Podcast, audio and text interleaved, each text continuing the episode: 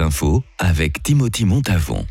Bonjour à toutes et à tous. C'est aujourd'hui le dernier jour du comptoir gruyérien 2022, l'occasion d'assister à la remise des quelques derniers prix comme celui de la meilleure cuchole AOP du canton.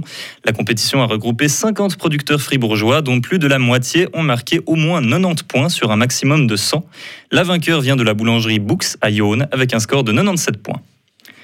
L'année 2022 bat le record du nombre d'initiatives populaires en Suisse. 19 projets proposés par la population, du jamais vu depuis 2011. Beaucoup attribuent cette hausse à un rattrapage après la période de coronavirus. On observe qu'auparavant, l'initiative populaire était l'arme de prédilection des partis verts et de gauche, mais les partis de droite en ont bien usé eux aussi au cours des dix dernières années.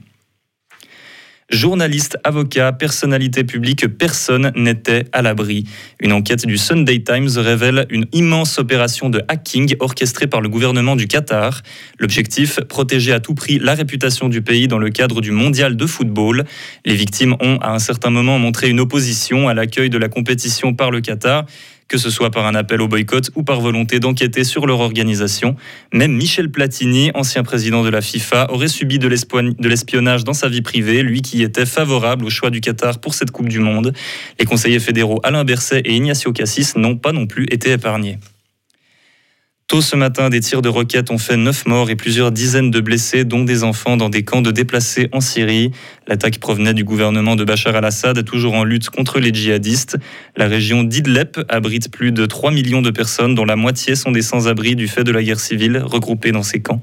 Le conflit dure depuis 2011 et a déjà causé près d'un demi-million de victimes et fait des millions de réfugiés. Hier, l'incendie d'un immeuble à Manhattan a fait au moins 38 blessés, dont deux dans un état critique. L'origine du drame a probablement été causée par une batterie au lithium-ion que l'on peut trouver dans les scooters, vélos ou trottinettes électriques. Le chef des pompiers de la ville de New York affirme que plus de 200 incendies se sont déjà déclarés dans la ville à cause de ces engins cette année. La COP27 a démarré aujourd'hui en Égypte. Ce sommet pour le climat sera décisif pour déterminer si des décisions concrètes peuvent être prises à temps avant que le changement climatique ne devienne gravement irréversible. Les nations participantes qui semblent unies semblent unies dans leur envie d'agir, mais font malheureusement toute face à d'autres problèmes majeurs comme la guerre en Ukraine et la crise alimentaire qui risque de s'y ajouter. Pour l'heure, le sujet principal de la conférence est le dédommagement des pays qui ont souffert de catastrophes naturelles, notamment le Pakistan, frappé par de graves inondations.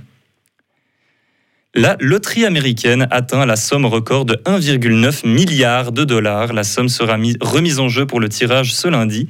Les chances de remporter le jackpot en achetant un ticket s'élèvent à une contre plus de 292 millions de chances d'échec. En résumé, les Américains ont 292 fois plus de chances de se faire frapper par la foudre que d'obtenir le ticket gagnant. Retrouvez toute l'info sur frappe et frappe.ch.